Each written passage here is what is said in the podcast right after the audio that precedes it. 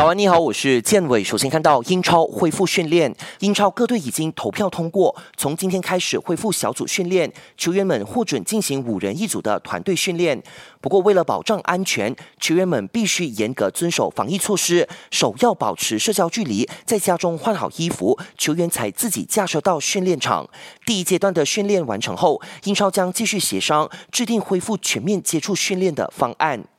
汤尤杯十月举行，大马于总准备好展开遴选活动。教练总监黄宗汉强调，于总在遴选汤尤杯阵容时设下很多标准，不管是国家队球员还是自由人，都只会选出最佳球员代表国家出战比赛。为了保证一视同仁，于总会等待自由人恢复训练，让他们有时间去表现后，才进行更全面的遴选活动。F1 摩纳哥虚拟大奖赛将在下个星期一二十五号凌晨一点上演。想要观看，可以留守 Astro 频道八幺六或 HD 频道八三六的赛事直播。